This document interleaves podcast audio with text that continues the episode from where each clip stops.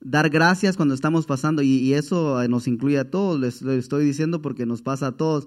Nos es difícil dar gracias cuando se nos está cayendo el, el cielo encima, el mundo se nos está cayendo en pedazos, está haciendo pedazos, nuestro mundo está eh, siendo atacado y sentimos que no tenemos, no tenemos salida, no encontramos la salida a todo lo que nos pasa. Entonces, eh, lo bonito que se ve, que esa escritura de tener por sumo gozo, cuando eh, no, no hay gozo, no hay deseo de darle gracias al Señor, no, uno lo que está buscando, Señor, muéstrame la puerta, quiero, quiero la salida, qué gracias ni qué nada no, no, no surge el deseo de, no surge el deseo de dar gracias. La gratitud es lo menos que se manifiesta cuando estamos pasando por momentos difíciles. Sin embargo, está ahí y lo dice la palabra del Señor que hay que dar gracias en todo.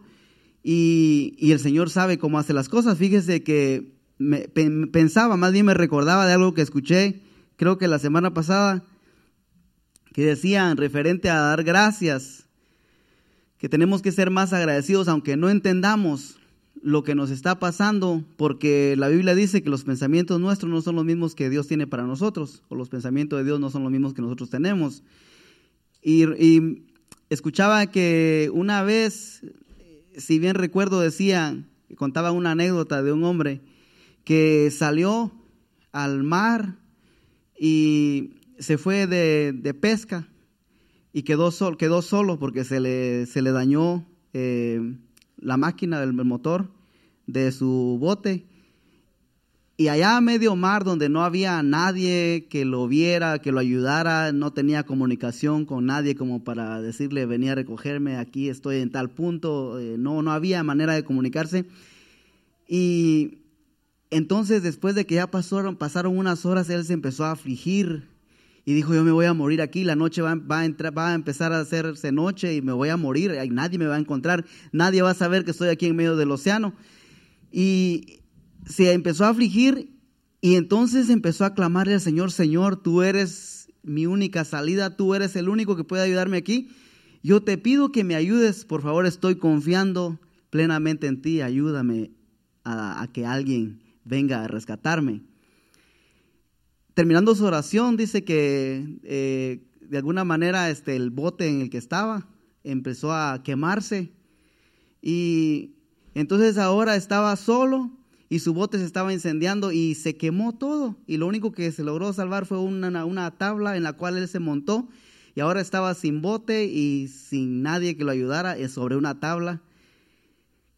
Treinta minutos pasaron y de pronto aparece un bote grande que viene directamente hacia donde él estaba. Y él estaba bien enojado. Antes de ver ese bote, él estaba bien enojado, reclamándole a Dios. Yo pidiéndote ayuda, yo rogando que me, que me ayudes, que envíes a alguien a, que me rescate. Y esto, esto es lo mejor que puede hacer para mí. Esta es la respuesta a mi oración.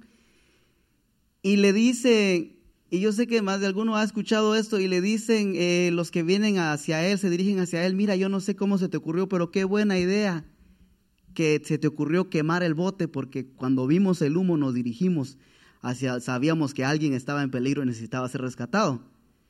Entonces, el hombre no estaba, no estaba dando gracias porque se le quemó su bote. Si él hubiera sabido que, que, había sido provocado por Dios para que alguien a lo lejos viera la cortina de humo y se dirigiera hacia la persona que estaba necesitada, si él hubiese sabido que eso es lo que Dios estaba pensando, obviamente hubiera surgido la gratitud y gracias por haber quemado mi bote, porque yo sé que lo hiciste para que alguien viniera a mi rescate y alguien va a venir, pero él no lo sabía. Y nos pasa muchas veces a nosotros, nos encontramos en dificultades, nos encontramos en momentos difíciles, no sabemos ni por qué estamos donde estamos. Y como hijos de Dios, eh, pensamos que no, muchas veces creemos que somos los consentidos de Dios y no deberíamos de estar en esa situación y decimos, Señor, si yo te pedí, yo te rogué, estoy esperando la respuesta a mi oración y en vez de ver la solución, el bote se me está quemando. Pero entonces ahí es donde eh, la escritura dice, den gracias en todo. tenemos que ser agradecidos y le digo que decirlo es bien fácil, pero al estar ahí eh, es, es bien difícil y todos lo sabemos. Pero lo que sí es bien cierto es que la Biblia dice que los pensamientos de Dios para nosotros son pensamientos, dice, de paz, no de mal. Son pensamientos de bien. no de mal, no de, no de maldición, son de bendición porque Dios nos ama. Y dice también, y lo he mencionado más de una vez, que dice que se puede levantar lo peor que pueda levantarse contra nosotros. Y dice que nada nos va a separar del amor de Dios. Por su amor, Él nos va a sostener, aunque tenga que quemar el bote, algo Dios va a hacer. Y tenemos que permanecer confiados de que aunque nuestro bote se está quemando, la respuesta o la solución o la salida o qué sé yo, qué es lo que Dios está haciendo, algo Dios va a hacer. Y tenemos que recordarnos de eso, que nosotros las podemos estar pasando mal, pero Dios sigue sentado en su trono y está viendo y sus ojos están puestos sobre nosotros, sus oídos atentos al clamor de sus hijos. Y fíjese que es bien, eh, deberíamos de familiarizarnos bien cómo es que Dios eh, trabaja, cómo los planes de Dios se llevan a cabo en nuestras vidas, porque todo lo que Dios hace, lo hace de una manera, eh, no de la manera que nosotros lo hiciéramos. Por ejemplo, si yo hubiera querido, si yo hubiera querido darle una mujer a Adán, ese soy yo, si hubiera querido darle una mujer a Adán, yo hubiera hecho lo mismo, hubiera hecho otra muñequita, una muñequita y la hubiera hecho y la hubiera puesto al lado de Adán. ¿Y Dios qué hace? Le saca una costilla de Adán. ¿A quién se le ocurre sacarle una costilla cuando podía? Era más fácil hacer un muñequito y darle un soplo de vida. Ese soy yo.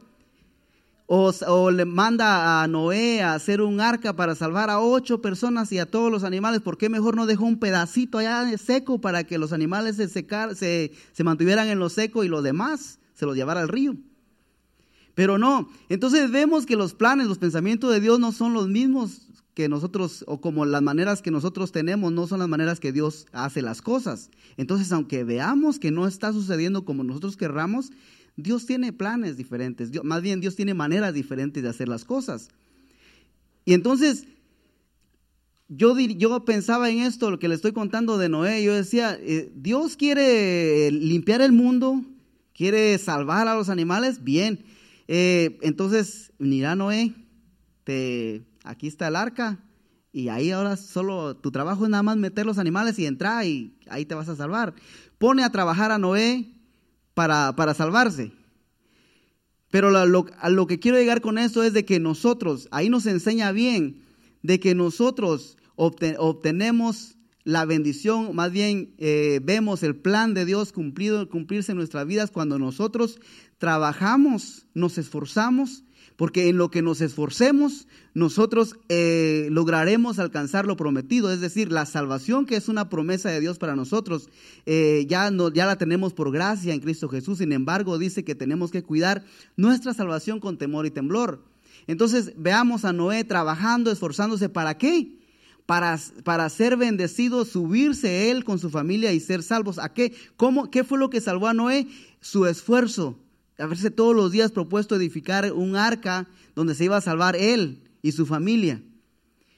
Lo mismo, eh, lo mismo vemos eh, que nos dice hoy tenemos que esforzarnos. ¿Por qué? Porque nuestro esfuerzo nos va a llevar a alcanzar bendiciones para nosotros y bendiciones para nuestra familia. Que usted no se esfuerce le va a llevar, le va a traer pérdidas a usted y le va a traer pérdidas a su familia también, como que Noé no hubiera hecho caso hubiera dicho, no, no tengo, hoy no tengo ganas de hacer el arca, que lo haga otro se hubiera ido con el montón que se, que se, que se ahogó. Y se hubieran ahogado también los suyos. Y, eso, y ese es un mensaje para cada uno de nosotros. Sí, cuesta hacer un arca. Cuesta a veces llegar al servicio, cuesta orar, cuesta eh, adorar, cuesta muchas veces sacar tiempo para leer la Biblia, pero eh, así es como vamos a salvar a nuestra familia, así es como nosotros vamos a, ser salvos de todo, de todo lo que viene para este mundo. Así fue como Noé se salvó y ese mensaje es para nosotros porque Jesús dice que como en los días de Noé, así iban a ser, así va a ser en estos tiempos también. ¿Qué estaba haciendo Noé en los días de Noé? No estaba trabajando, no estaba esforzándose para salvarse él y salvar a su familia. Y ese mensaje es para nosotros hoy en día. Tenemos que trabajar, esforzarnos, no solamente para salvarnos nosotros, sino que nuestra familia, lo repito, depende de lo que nosotros nos esforcemos. Si, su, si el hijo de Noé no quería tal vez levantarse ese día, Noé lo estaba empujando. Es que tenemos que obedecer, tenemos que hacerle caso a Dios. Nah, pero es que te lo dijo a ti, no a mí. Sí, pero vamos. Y así tenemos que ser nosotros en esta generación. No es fácil, pero tenemos que pensar que nuestro esfuerzo tiene recompensa. Dice que todo, nada de lo que hagamos en el Señor se queda sin que seamos recompensados. Nuestro esfuerzo en el Señor dice que no es, no es en vano lo que hagamos para Él. Y llegan momentos difíciles, llegan momentos en que no queremos eh, hacer ya, no. Como le digo, ¿quién está para edificar un arca cuando la está pasando mal? Pero hay que esforzarse, hay que seguir hacia adelante. Y ese en realidad no es el tema, nomás quería compartírselo, pero porque me estaba recordando de, ser agradecidos. Y, es importante que seamos agradecidos y recordémonos que lo que Dios está pensando en la manera que Dios hace las cosas no son las maneras que nosotros tenemos, porque sus pensamientos son diferentes a los nuestros. Y qué bueno que es así, porque Él sabe hacer las cosas mejor que nosotros. Dice, decía el salmista, eh, es mejor, dice, estar en la, en la casa de Dios. Salmo 84, 10. El salmista exclamaba que él prefería estar en la casa de donde, donde estamos nosotros hoy Dice, porque mejor es un día en tus atrios, decía, que mil fuera de ellos. Yo estaba meditando en este texto y decía, porque mejor es un día. Fíjese, piense en la palabra mejor, porque mejor es, mejor es. Entonces lo contrario de mejor que es, es peor. Entonces, no, no querer estar en la casa de Dios significa que queremos que en vez de que las cosas mejoren, empeoren. Porque si mejor es estar un día en la casa de Dios, entonces al no, al no, querer estar o al no esforzarnos para estar en la casa de Dios, las cosas no van a mejorar, van a empeorar. Porque es mejor estar un día en la casa de Dios. Si no estamos un día en la casa de Dios, no es mejor, es peor. ¿Y qué queremos nosotros? ¿Qué es lo que anhelamos nosotros? Que cada día sea, ¿qué? Mejor. Entonces cada día debemos esforzarnos para que sea mejor. Y es que las cosas mejoran cuando nosotros nos dirigimos o anhelamos estar en la presencia del Señor. ¿Qué es estar un día en los atrios, eh, eh, en la casa de Dios? Es querer estar en la presencia de Dios, es querer estar más cerca de Dios. Es lo que el salmista decía. Mejor es estar cerca de ti. Estar alejado del no estar cerca de ti es peor. ¿Y qué quiero yo? Que las cosas estén mejor. Entonces, ¿qué? Prefiero, dice, eh, escogería, dice antes, estar a la puerta de la casa de mi Dios que habitar en las moradas de maldad. ¿Por qué? Porque no ya, ya estar este ya estamos hastiados de tanta maldad que como dije lo que queremos es que las cosas mejoren y no que empeoren y la respuesta está que mejora a medida que nosotros nos vamos acercando más, buscando más, eh, queriendo estar más donde está la presencia del Señor. Y ahí es donde nosotros estamos fallando porque queremos que las promesas de Dios se cumplan para nuestras vidas, en nuestras vidas, que, que las promesas que son para nosotros las, veamos manifestadas en nuestras vidas, pero nosotros, eh, en vez de acercarnos más, nos alejamos, no porque, no porque querramos, porque estamos aquí porque queremos estar cerca de Dios, pero yo me refiero, y ahí, como le digo, nos incluimos todos, eh, yo me refiero a que cuando salgamos de aquí, ¿qué es lo que hacemos para, para mantener esa cercanía? Para que, porque aquí estamos en la casa de Dios, podemos decir, qué bueno que estoy aquí, mejor es estar aquí, estoy en la presencia de Dios. Ahora, salirnos de aquí, tenemos que hacer todo lo posible para que nos, porque la presencia de Dios no se queda aquí, la presencia de Dios, la presencia de Dios está en todos lados. Entonces, tenemos que nosotros hacer lo que dice el salmista, que somos eh, lo, que, lo que creamos nosotros cuando eh, hacemos lo que tenemos que hacer es una habitación donde Dios quiera estar, donde su presencia permanezca. Dice que Él habita en medio de la, de la alabanza de su pueblo. Nuestra vida, nuestra manera, nuestras acciones, nuestras actitudes allá afuera son alabanzas para Dios, porque testifican de que nosotros tenemos a Dios en nuestras vidas son alabanzas. Alabamos a Dios cuando hacemos un acto que solamente lo hace un hijo de Dios. Son alabanzas para Dios cuando usted en vez de hacer lo que hacen otros allá afuera, usted hace todo lo contrario. Usted muestra la diferencia, usted muestra que es un hijo de Dios. Esa es una alabanza para Dios. ¿Y sabe qué pasa? Que Dios habita en medio de la alabanza de su pueblo. Entonces Dios siempre va a estar ahí cuando usted le esté alabando, no precisamente porque esté cantando una canción le esté cantando una canción a Él o esté levantando las manos, sino porque está actuando de una manera que Dios es exaltado eh, con lo que usted está haciendo, con lo que usted está hablando, con lo que usted eh, está predicando. Es una alabanza, entonces se mantiene esa cercanía. Y eso hace que sea mejor. ¿Por qué? Porque mejor es estar un día en los atrios de Él, mejor es estar un día en su presencia.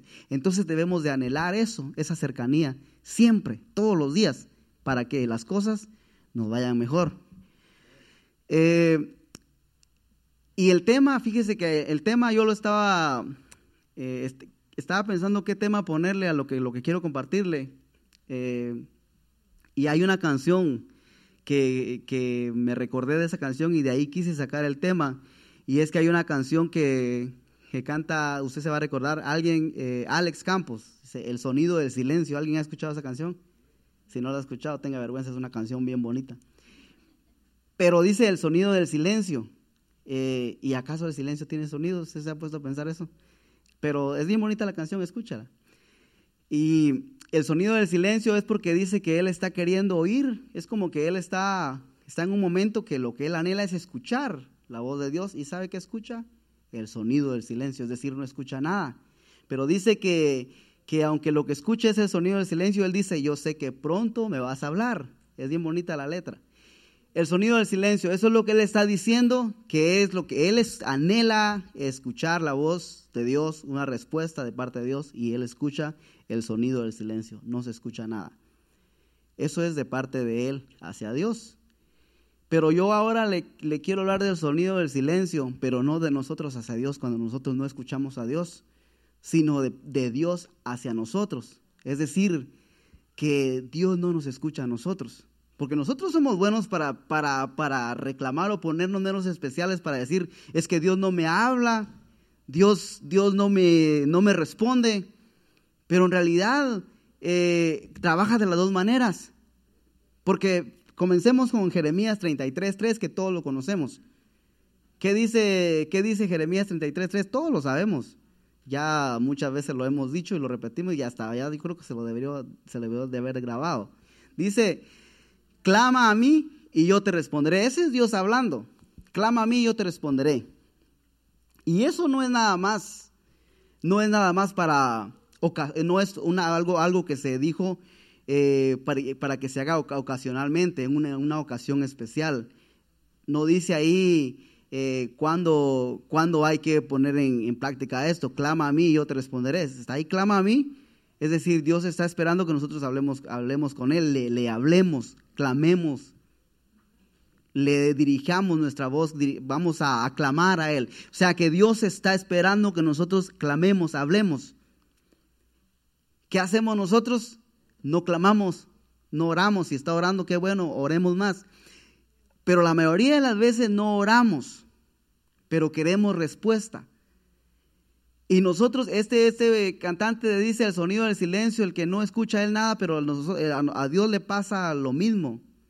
Él está escuchando el sonido del silencio de su iglesia, de sus hijos, cuando Él ha dicho, clama a mí y yo te responderé. ¿Por qué no me respondes si no escucho nada? Queremos, el Señor, escúchame, sí, pero no, había un chiste que decía, no se oye, Padre. No se escucha. Entonces, fíjese que Jesús, eh, ya eh, saliendo un poquito de este texto, Jesús yo creo que hablaba de, una mujer, de una, creo que era una viuda, que dice que iba y pedía que se le hiciera justicia, creo que delante de un rey o de un juez injusto, gracias. Eh, y este juez era malo, pero esta mujer insistía, ella estaba clamando. Y sabe, la única, y, es que tiene sentido porque la única manera de encontrar una respuesta es cuando usted insiste buscando la misma, buscando la respuesta. O sea, es, es, es inútil, o no es inútil, eh, no tiene sentido eh, querer obtener una respuesta cuando no, no, se, no se insiste en querer conseguirla. Y esta mujer quería que se le hiciera justicia. Dice, este juez era de aquellos que, ah, tú no. Y todos, ah, ok, no, pues no me quiso hacer, ya me voy. No, esta mujer quería justicia, quería respuesta a su problema, una solución. Y ¿sabe qué hacía? Se paraba ahí todos los días. Quiero que me hagas justicia, por favor, haceme justicia, haceme justicia, haceme justicia. ¿Y sabe qué? Clamó y clamó y clamó y clamó. Y aunque era malo, a causa de estar clamando una y otra vez, dice Jesús, este juez injusto le dijo, no porque soy bueno, sino porque ya me tenés harta, te voy a hacer harto, te voy a hacer justicia. Le hizo justicia. ¿Por qué? Porque insistió, insistió. ¿Y sabe cómo usa, eh, para qué usa el Señor Jesús esta, a esta mujer o este ejemplo? Porque dice que así debemos de ser nosotros. Porque dice que si este hombre, siendo un juez injusto, un hombre malo, supo contestar, porque esta mujer insistió, ¿qué está diciendo Jesús? Ustedes no porque no escuchan la respuesta o la solución a su problema la primera vez, ahí se va a quedar todo y, van a dejar de clamar. Jesús está enseñando que Dios no es injusto. Él no está comparando a Dios con este injusto. Lo que está enseñando es de que cuando usted quiere, está buscando algo, usted debe de, debemos de insistir. No vemos las respuestas, insistamos, busquemos, esperemos que algo Dios va a hacer, pero nuestra búsqueda debe ser continua, continua porque dice Dios, clama a mí y yo te responderé. Y nosotros eh, clamamos una vez y queremos la respuesta, y, pero el Señor dice, yo te responderé y dice, y te enseñaré cosas grandes. A veces, mientras la respuesta llega, Dios quiere enseñarnos. Y por eso la respuesta no llega inmediatamente, Dios quiere enseñarnos. Necesitamos aprender algo. Y en ese proceso Dios aprovecha para enseñarnos cosas. Y pero nosotros no queremos aprender, nosotros queremos la salida, queremos la respuesta y desmayamos porque vemos que Dios simplemente no nos responde. Pero Dios escuchó nuestra oración y lo que está haciendo es enseñándonos. Entonces nosotros clamamos, leemos algo en la Biblia y ahí Dios nos está enseñando. Escuchamos un mensaje aquí o donde sea que usted se edifique con un mensaje y Dios nos sigue enseñando. Está poniendo las bases para que entonces venga la respuesta a lo que estamos esperando, a lo que estamos pidiendo. Pero nosotros ¿qué hacemos? Dejamos de clamar. Y Dios dice, clama a mí y yo te responderé y te enseñaré cosas grandes y ocultas que tú no conoces. A, veces hay cosas que están pasando que son más importantes que la respuesta que estamos pidiendo.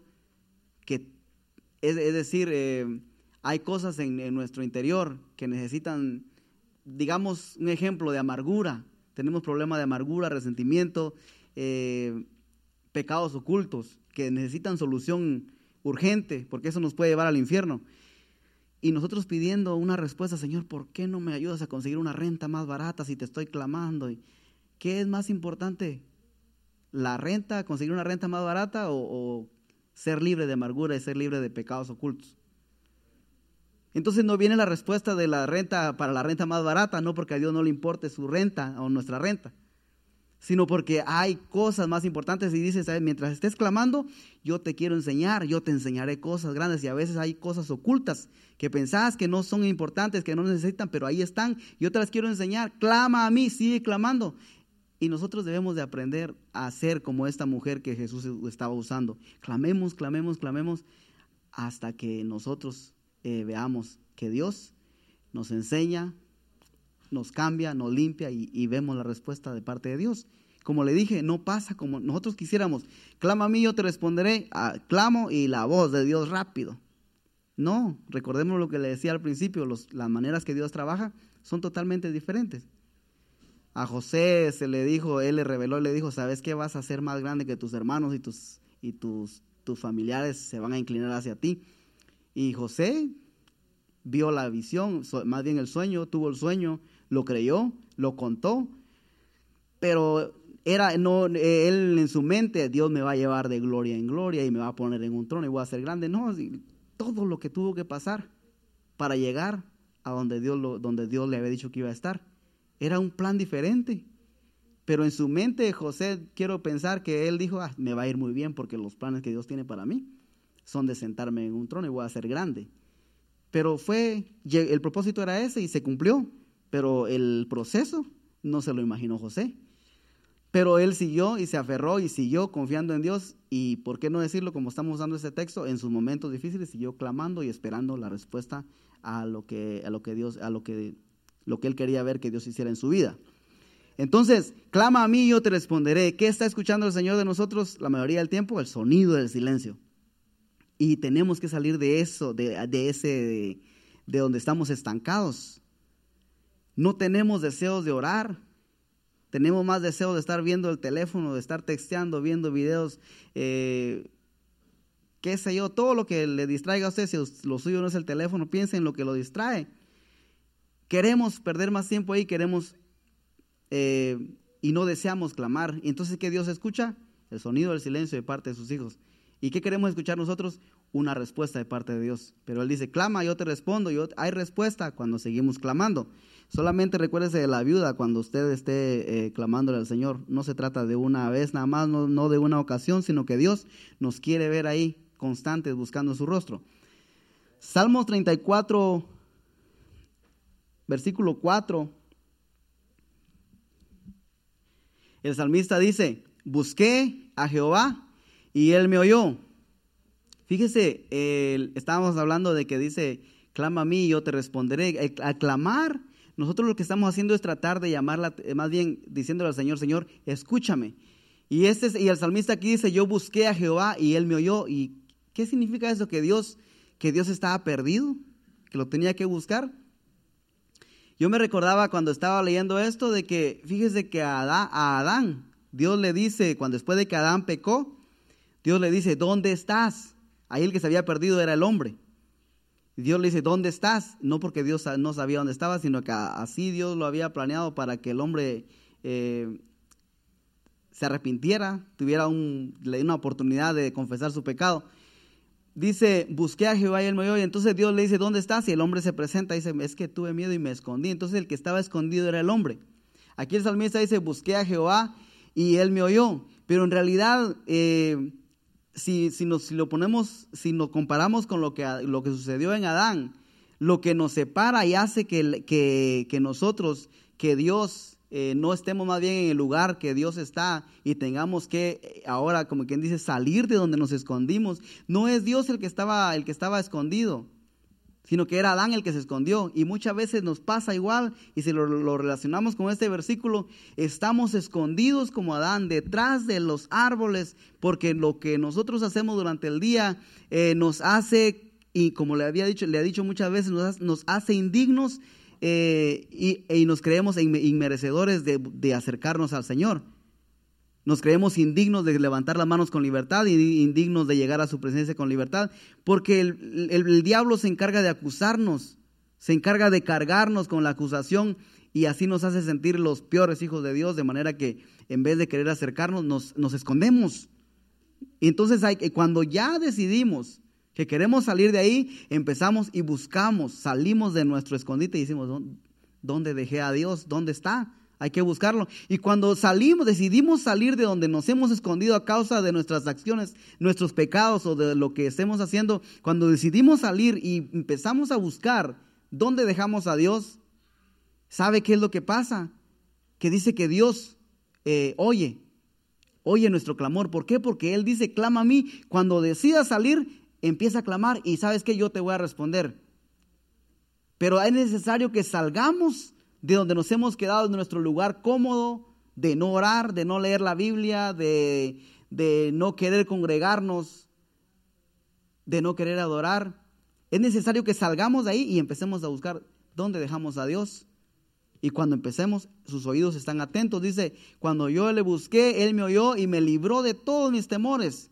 Ya no hay temor de, ser condenados, ya no hay temor de que si se muere se va al infierno, ya no hay temor de que, de que el enemigo pueda seguir ganando ventaja. ¿Por qué? Porque ahora usted decidió salir y buscar. Salimos y buscamos y tenemos el oído de Dios atento a nuestro clamor. Y sigue diciendo el otro versículo. Los que miraron a Él fueron alumbrados. Mientras no salimos de donde estamos, ¿sabe qué dice él? Que los que miraron, los que, el que decidió buscar, el que decide buscar al Señor, dice que es alumbrado cuando nosotros no decidimos clamar, cuando no anhelamos que el oído de Dios esté atento a nuestro clamor, nos encontramos en un estado de tinieblas, porque aquí dice que los que miraron a Él, los que decidieron clamar, buscarle, dice que fueron alumbrados, porque estaban en tinieblas. Hay oscuridad cuando nosotros no decidimos salir de donde estamos y clamar. Cuando no anhelamos que el oído de Dios esté presto a nuestro clamor, estamos eh, envueltos en una nube, en, una, en oscuridad. Dice que cuando los que decidieron mirar y buscar dónde, dónde Dios, dónde habían dejado a Dios, dice que empezaron a ser alumbrados y sus rostros no fueron avergonzados. El siguiente versículo dice, este pobre, ¿qué hizo ese pobre? Clamó ¿Por qué? Porque Dios dijo, clama a mí y yo te responderé. Y como lo dijo él, dice, clamé y dice, y le oyó Jehová y lo libró de todas sus angustias. Estaba angustiado, pero decidió qué? Clamar. Dios dejó de escuchar el sonido del silencio para ahora escuchar la voz de un pobre que estaba necesitado, de un pobre que dice Jesús, bienaventurados los pobres de espíritu. ¿Por qué? Porque ahí Dios dice que verán a Dios. Entonces, dice que lo libró de todas sus angustias. El siguiente versículo dice, el ángel de Jehová acampa alrededor de los que le temen y los defiende cuando empiezan a clamar, cuando deciden salir del lugar cómodo y buscar a Dios, cuando deciden ser alumbrados, entonces el ángel de Jehová acampa alrededor de los que lo temen, de los que le temen y los defiende. Nosotros nada más a veces tomamos ese versículo, el ángel de Jehová, sí, pero aquí le está diciendo que clamé y me oyó Jehová.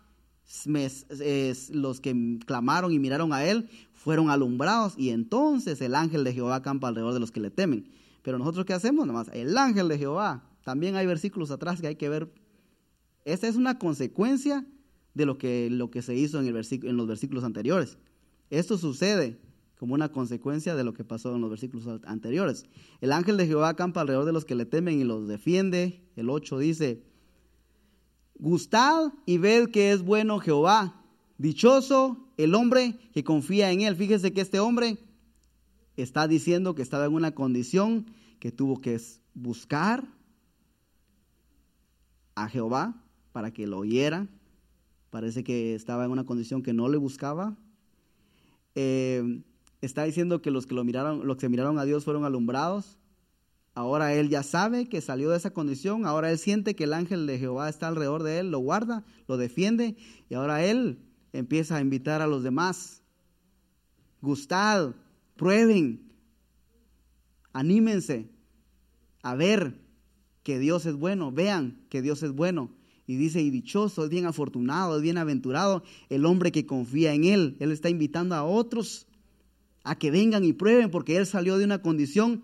Dice, este pobre clamó y lo oyó Jehová y lo libró de todas sus angustias. Estaba angustiado, estaba temeroso, pero ahora él salió de ahí y ahora él viene, gustad y ved que, que es bueno Jehová. ¿Usted, usted, ¿Usted entiende lo que está pasando ahí y, cómo eso eh, es para nosotros hoy? Tenemos muchas personas, estamos prácticamente en problemas por no estar haciendo lo que tenemos que estar haciendo, predicarle y animar a otras personas que vengan, como el salmista dice, vengan a ver que Dios es bueno, gustad que, que, y ver que Jehová es bueno. No lo estamos haciendo, ¿por qué? Porque este hombre llegó a esta condición de querer invitar a otros porque decidió de salir de un estado donde estaba. Entonces cuando decidimos salir del estado donde estamos eh, cómodos, en tinieblas, eh, sin querer clamar, hasta que no, salgamos de ahí, no vamos a poder eh, hacer esto. Por eso es que a veces no, está el deseo, no, no arde la pasión como antes de querer invitar a personas porque estamos en un estado cómodo. Y este hombre es, llegó a esto, a decir vengan y prueben, porque salió. Le digo, hay versículos anteriores, anteriormente hablando, antes de llegar a esto, y esto sucede a causa de lo que pasó anteriormente. Y ese es el salmista. Pero esto es, aquí véase usted, ahí me veo yo. Porque es que nosotros no decimos, hey, vengan, conozcan, vean que Dios es bueno, hay salvación también para ustedes. Este pobre clamó y lo oyó Jehová y lo libró de todas sus angustias. Yo estaba como ustedes, ¿por qué no vienen y prueban que también le puede pasar lo mismo a ustedes? Porque Dios es bueno. ¿Por qué no lo hacemos? Tal vez porque no nos ha pasado lo mismo que el salmista. Tal vez porque estamos en ese lugar cómodo, donde no hemos clamado, estamos, no hemos sido alumbrados, no sentimos que el ángel de Jehová acampa alrededor de nosotros y por lo mismo, si no sentimos que, que, Dios nos escucha, si no sentimos que Dios nos alumbra, si no sentimos que el ángel de Jehová está alrededor de nosotros, ¿cómo vamos a tener ánimo? ¿Cómo vamos a, a, nosotros, con qué cara decimos, con qué cara vamos a decirle, sí, vengan, si nosotros mismos no sentimos nada? Si nosotros mismos no nos sentimos salvos.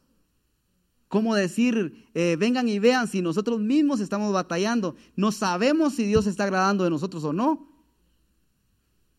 No, no lo estoy regañando. A mí Dios me está regañando. Pero, eh, pero estamos tan, somos tan, queremos ser los mimados de Dios.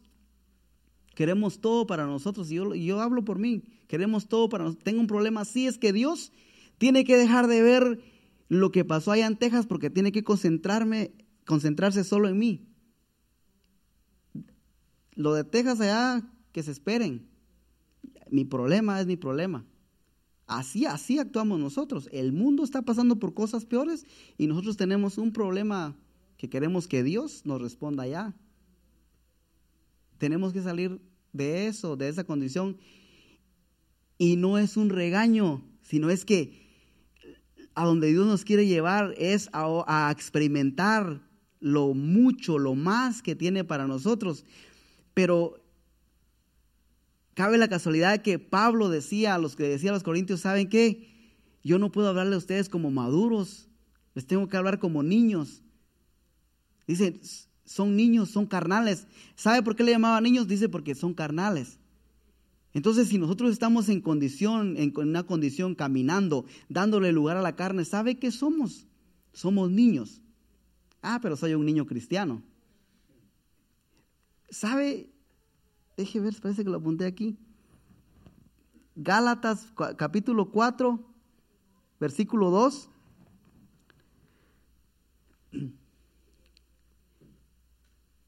El 1, por favor. Pero también digo, entre tanto que el heredero, el heredero es niño, en nada difiere del esclavo. Soy un niño cristiano. Sí, pero si mientras sea niño, dice que no hay una diferencia entre el que es niño y uno que es esclavo. No puede gozar de la herencia porque no ha llegado a una madurez. Y cuando yo vi eso, me quedé, es que hay muchos que se conforman, sí, soy niño, pero estoy ahí, soy niño, soy cristiano. Y cuando leí esto, dije, es que así no nos quiere el Señor.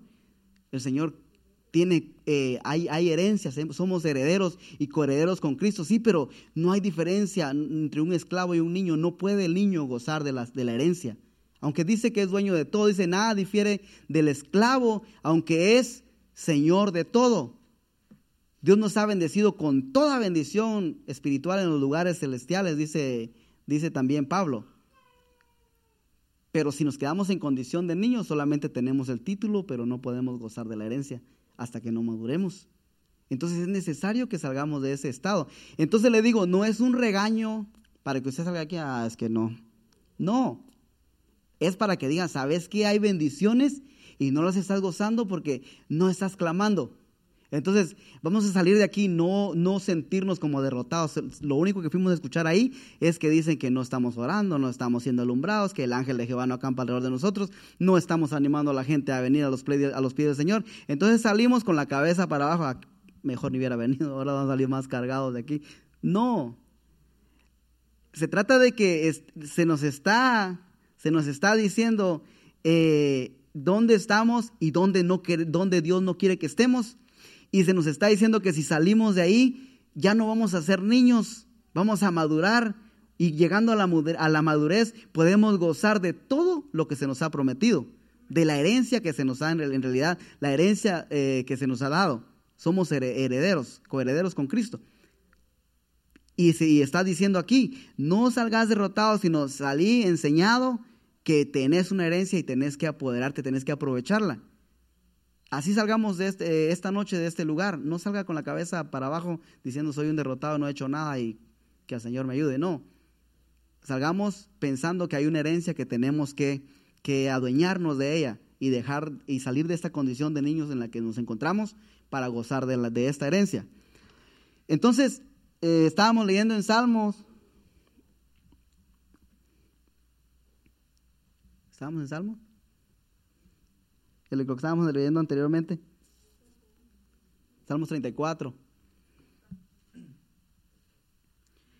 Y dice, entonces estábamos leyendo aquí que llega el salmista a, esta, a, exclamar estas palabras porque él ya, ya, estaba, ya había pasado un proceso. Y seguimos en el 9. Temed a Jehová vosotros sus santos, pues nada falta a los que le temen. Nada falta a los que le temen. Entonces yo digo, eh, estaba mintiendo el salmista porque a veces nosotros decimos caminar en el temor del Señor y a veces nos faltan cosas, no tenemos todo, pero no, no dice que nada falta a los que le temen. Entonces, cuando dice que nada falta a los que le temen, tal vez no tiene usted la abundancia que quisiera tener, no tengo yo la abundancia todavía, pero no me falta nada, Dios no me va a dejar. Dios siempre va a suplir para mis necesidades.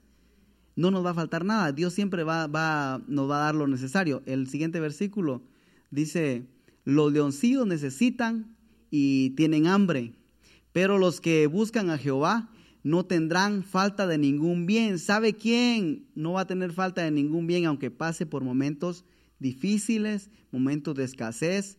¿Sabe quiénes son los que no van a tener necesidad de ningún bien cuando vengan los momentos difíciles? Aquellos que se mantienen en búsqueda, aquellos que no le dan a Dios a escuchar el sonido del silencio, sino que siguen buscando, siguen clamando, para que entonces no se escuche el sonido del silencio en el cielo, sino se escuche la voz de alguien que está buscando. Y ese que está buscando y sigue buscando, aunque venga la dificultad, dice que no tendrá falta de ningún bien.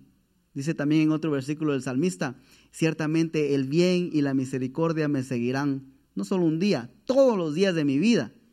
Y en la casa de Jehová moraré por largos días. El bien y la misericordia me va a seguir porque yo decido morar en la casa del Señor. Entonces, el bien y la misericordia es una consecuencia de nuestra búsqueda, es una consecuencia de que nuestra voz sigue siendo escuchada en el cielo. Aun cuando nosotros no escuchamos la respuesta, Dios está haciendo algo, Dios nos está enseñando, Dios va a hacer algo a favor de nosotros. El, el, 10, el 17, el versículo 17 del mismo 34 claman los justos, dice, y Jehová oye y los libra de todas sus angustias. Para que el Señor oiga, los justos tienen que clamar. Para que sean librados los justos, primero tiene que haber un clamor. Dios oye y los libra. No, no, no es que esperemos, eh, no, no, no trabaja al revés. Porque si hay un sonido del silencio, entonces, ¿cómo poder esperar una respuesta, una salida a lo que, a lo que estamos viviendo?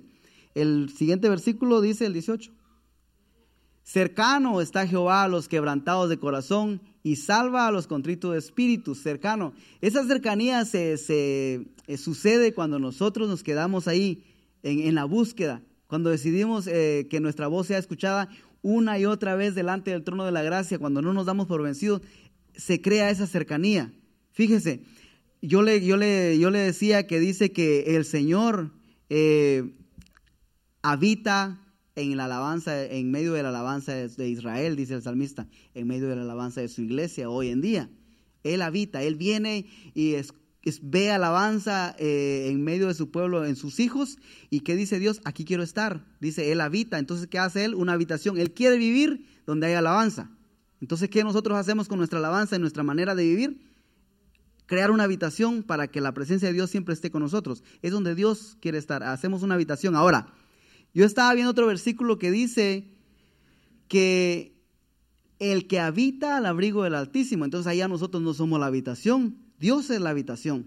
Entonces, ya sé, ya sé, si ponemos estos dos versículos que dice que Él habita en medio de la alabanza de su pueblo, nosotros hacemos la habitación. Y ahí dice, el que habita al abrigo del Altísimo, Dios es la habitación. Entonces, Él es habitación y nosotros somos habitación. ¿Y qué es lo que sucede? Entonces, si lo ponemos ahora en el Nuevo Testamento, dice que él decía Jesús cuando oraba por los discípulos para que sean uno, como nosotros somos uno. Él es habitación, nosotros somos habitación, entonces venimos a ser uno con Él. Ya no vivimos nosotros, sino Él vive en nosotros. Y así sucesivamente es, es algo que si usted no lo, no lo percibe, no se preocupe, siga, siga orando, siga clamando. Pero ese es hermoso cuando se llega a eso, a eso. Porque entonces es yo en ti tú en mí, como cantamos, pero ese canto en realidad viene a causa de la oración de Jesús por los discípulos en el capítulo de, creo que 15 o 16 de Juan. 17, ah, gracias. Entonces, esa, esa oración está ahí y de ahí salió ese canto, yo en ti y tú en mí, uno. Nosotros hacemos una habitación para que Él viva y nosotros habitamos bajo el abrigo del Altísimo también. Venimos a ser uno. Y cercano está Jehová a los quebrantados de corazón y salva a los contritos de espíritu. Ya vamos a ir concluyendo. Dice en el Salmo 30, versículo 1 y 2. Te glorificaré, oh Jehová, porque me has exaltado y no permitiste que mis enemigos se alegraran de mí. El 2 dice, Jehová Dios mío, a ti clamé y me sanaste. Estaba enfermo. ¿Y qué hacemos nosotros? Le digo, y cuando viene la adversidad, ¿qué hacemos? Dejamos de clamar. Y aquí ese la está pasando mal. Está pasando por un momento difícil. ¿Y qué, qué dice él? A ti clamé. No me importó que la estaba pasando mal. Yo seguí clamando como, como aquella mujer viuda que Jesús enseñaba. No, no recibí respuesta inmediata. Tal vez la enfermedad duró más de lo que yo hubiese querido, pero yo clamé. ¿Y qué sucedió? La consecuencia fue que me sanaste. Tal vez no cuando yo quise, cuando yo pensaba, pero yo clamé. Yo clamé. Que se escuche. Nuestro clamor en los momentos de adversidad no es fácil, le digo. Cuando estamos ahí, ay sí, qué bonito clamar. No, no es bonito clamar, pero eso es lo que, eso es lo que nosotros no debemos dejar de hacer, no debemos dejar de clamar. Que se escuche la voz de nuestro clamor y que no, se, que no solamente se escuche como siempre el sonido del silencio ante el trono de la gracia, dando lástima pero sin clamar. No, clamemos, esperemos. Si esperamos una respuesta, es porque la estamos pidiendo. No esperemos respuesta si no estamos pidiendo nada. Porque Jesús dice, pedid, dice, creo que dice en, en Mateo, ya vamos a ir concluyendo, Mateo capítulo 7, versículo 7. Pedid y se os dará. El salmista está diciendo, clamé y me sanaste. Yo pedí sanidad y me sanaste. ¿Por qué me sanaste? Porque yo pedí. Pero nosotros pedimos que el Señor nos sane, esperamos que el Señor nos sane y no pedimos. Y el Señor está diciendo, pedid y se os dará. Pero es que yo pedí y no me diste nada. Es que pedid y se os dará. No te dijeron cuándo te van a dar, pero te van a dar. Hay que seguir clamando, hay que seguir pidiendo. No dice ahí inmediatamente se te va a dar, no. Y ahí es donde nosotros estamos mal acostumbrados, creo yo. Queremos todo rápido. Pedí, pero si me dijiste, la Biblia dice que pedí y se os dará y no recibí nada. No es que dijeron pedí, pero no te dijeron cómo te iban a dar. Puedes seguir pidiendo. Hay que seguir pidiendo. Y dice, buscad y hallaréis.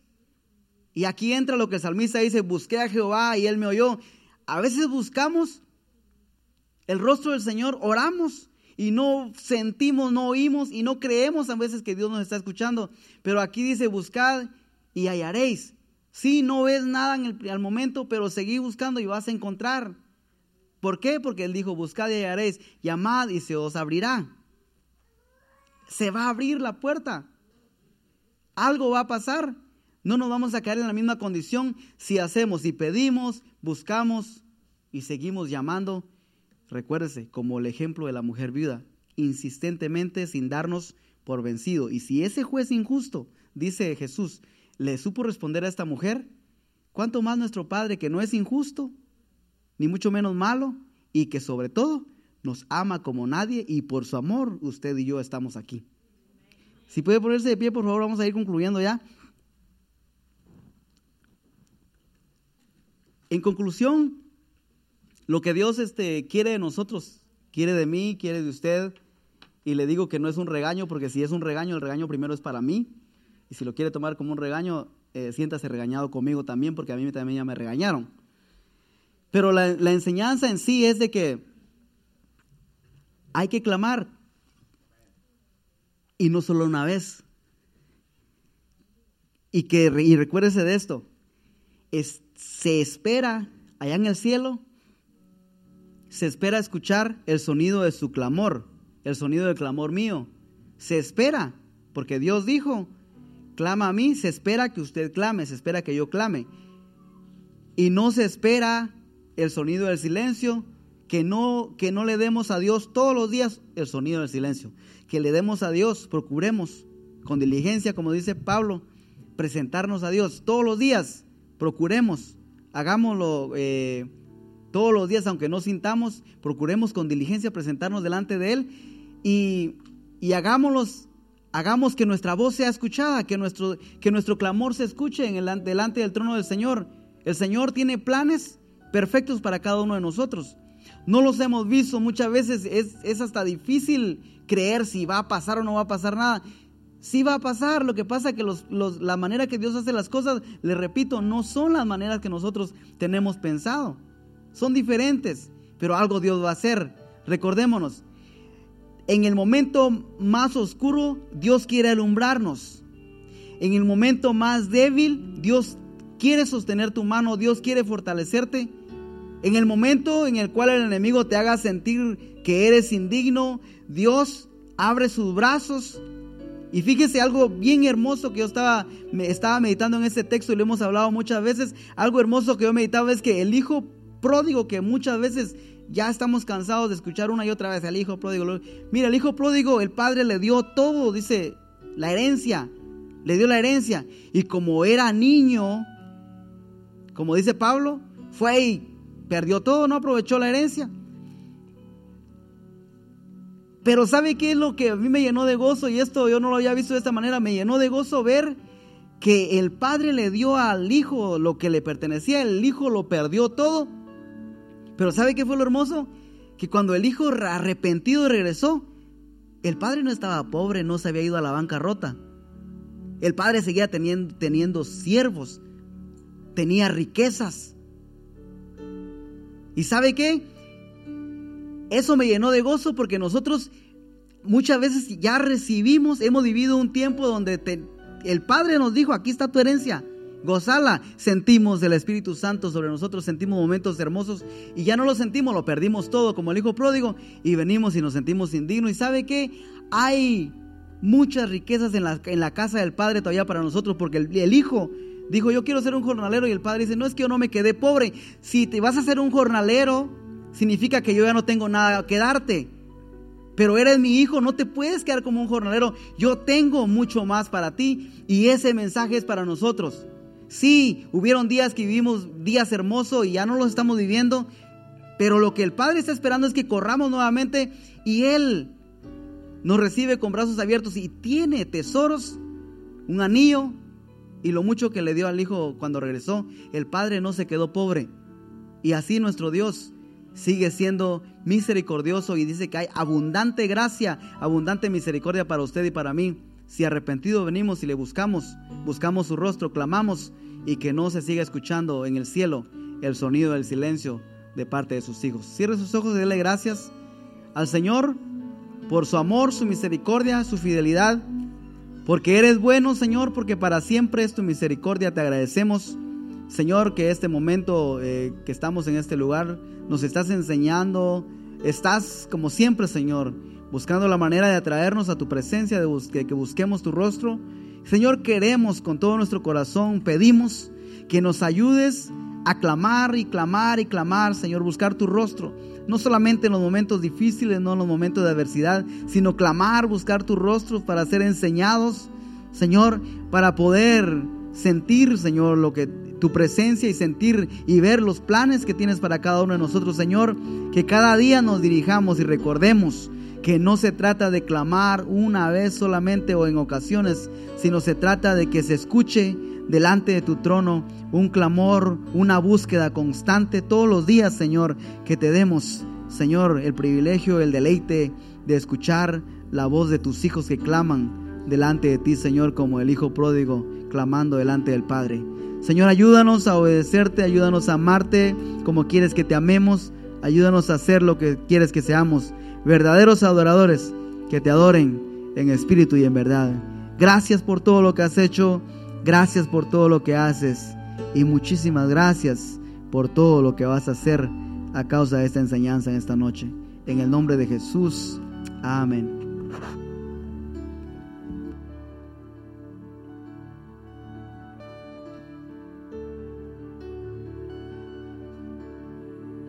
¿Cuánto le siguen dando gracias a Dios? Adoremos a Dios con este canto y así nos despedimos. Acuérdense, mañana tenemos un predicador para servicio de jóvenes. No falte nadie, queremos que todos estén aquí porque mañana es un día especial. Viene un predicador y va a predicar mañana servicio de jóvenes. Adoremos a Dios con este canto y así nos vamos a nuestros hogares. Gracias, Señor. Yo te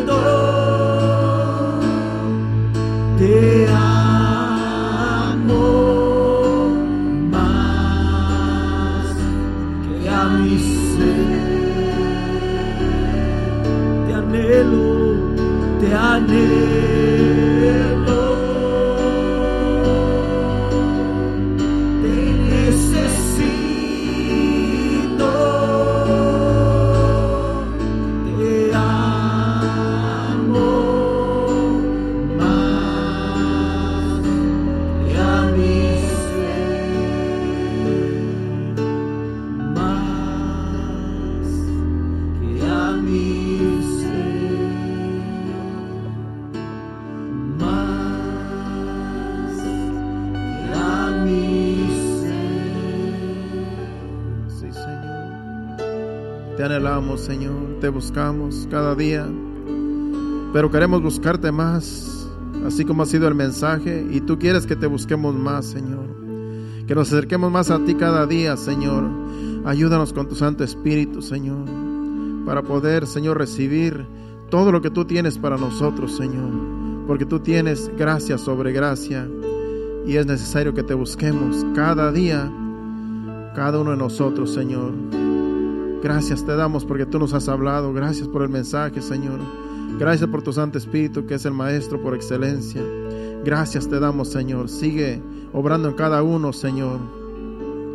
Que llena nuestros hogares, Señor. Tú sigas ministrándonos, Señor. Que en la noche también, día de mañana también, Padre, nos sigas ministrando, Padre Celestial.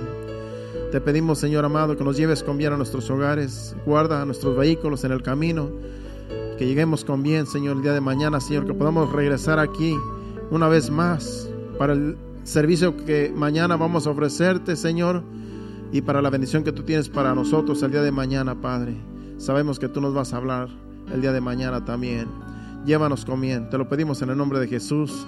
Amén y amén. Dios le bendiga. Estamos despedidos. Acuérdese mañana a las 7:30 aquí, servicio de jóvenes. No se quede en su casa. Venga así a gozarse con nosotros el día de mañana. Hasta mañana, Dios le bendiga.